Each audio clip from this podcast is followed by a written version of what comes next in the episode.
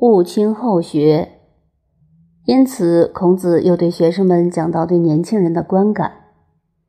子曰：“后生可畏，焉知来者之不如今也？四十五十而无闻焉，斯亦不足畏也已。”这句“后生可畏”是孔子的名言，切不要轻视后一代的年轻人。从古至今，对年轻的后一代都非常重视。孔子说：“后来的年轻人可畏，并不是怕他，而是说值得用心培养，值得重视。焉知来者之不如今也？千万不要轻视后一代，不要以为未来的不如现在的。这一点，我们不要冤枉孔子了。我们学术界经常都把孔子描写成非常古板保守的。”实际上，孔子的思想最前进，他不轻视后一代，更不轻视后来的历史，认为未来的社会不比现在差。所以他说：“你何以知道将来就不及我们？”以人来说也是如此。不过，一个人到了四十五十还没有成就的话，那也就算了，再没有什么可观的了，这也是事实。前面说过，我个人的看法：人类文化永远是年轻的，到现在为止，永远都在幼稚的阶段，还没有成熟。假使真正成熟，在文化的立场来看，此时人类的生活就永远安定了。这个理论是最麻烦的历史哲学问题，在此我们不去多讨论它。这一段也是孔子在鼓励青年们努力。我们过去有一句格言：“少壮不努力，老大徒伤悲”，就是这个道理。下面还是他对于学生们的鼓励。子曰：“法语之言，能无从乎？改之为贵。训与之言，能无悦乎？义之为贵。悦而不义，从而不改。”吾莫如之何也已。这固然是他对学生的鼓励，也是我们一生做人做事值得效法的地方。法语就是我们现在普通说的格言。古人的名言，古时也称法言，有颠扑不破的哲理。我经常告诉来学中国文化的外国人，不要走冤枉路。最直接的方法是先去读三百千千。就是《三字经》《百家姓》《千家诗》《千字文》四本书，努力一点，三个月的时间，对中国文化基本上就懂了。三字一句的《三字经》，把一部中国文化简要的介绍完了，历史、政治、文学、做人做事等等，都包括在内。尤其是《千字文》，一个“千”字。认识了这一千个字以后，对中国文化就有基本的概念。中国真正了不起的文人学者，认识了三千个中国字就了不起了。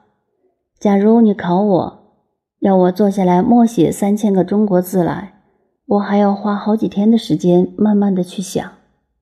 一般脑子里记下来一千多个字的，已经了不起了，有些还要翻翻字典。经常用的不过几百个字，所以《千字文》这本书只一千个字，把中国文化的哲学、政治、经济等等都说进去了，而且没有一个字重复的。这本书是梁武帝的时候，一个大臣名叫周兴嗣，据说他犯了错误，梁武帝就处罚他，要他一夜之间写一千个不同的字。而且要构成一篇文章，如果做不出来就问罪，做得出来就放了他。结果他以一日一夜的时间写成了《千字文》，头发都白了。即天地玄黄，宇宙洪荒，日月盈仄，辰宿列张，四个字一句的韵文，从宇宙天文一直说下来，说到做人做事。所谓寒来暑往，秋收冬藏。不要以为千字文简单，现代人能够马上把千字文讲得很好的，恐怕不多。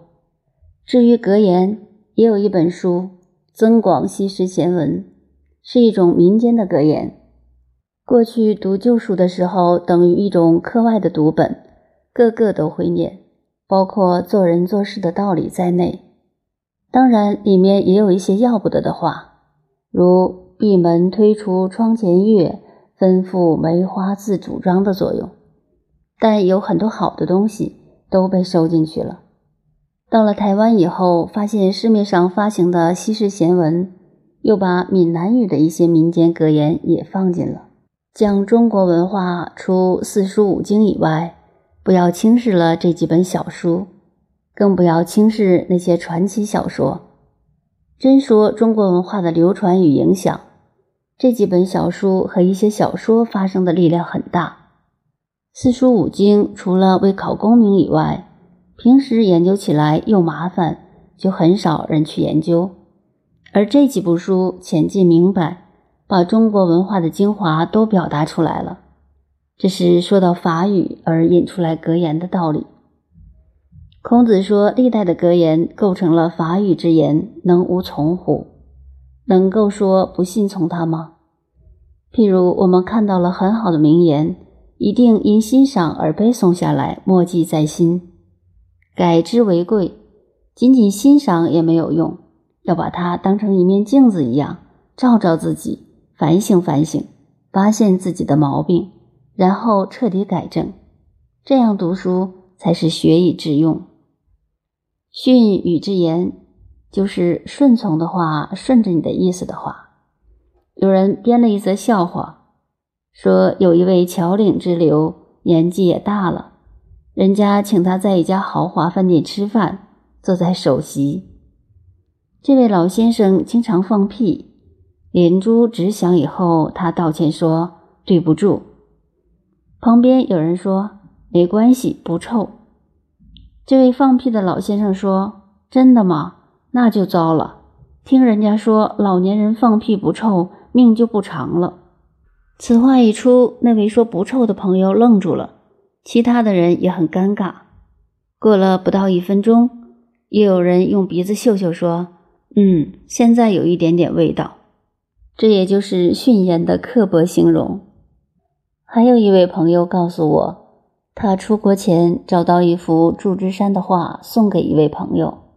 这位侨商展开画，看了祝枝山的名字后说：“哦，他画的。”我认识他的，他为什么不写我的名字？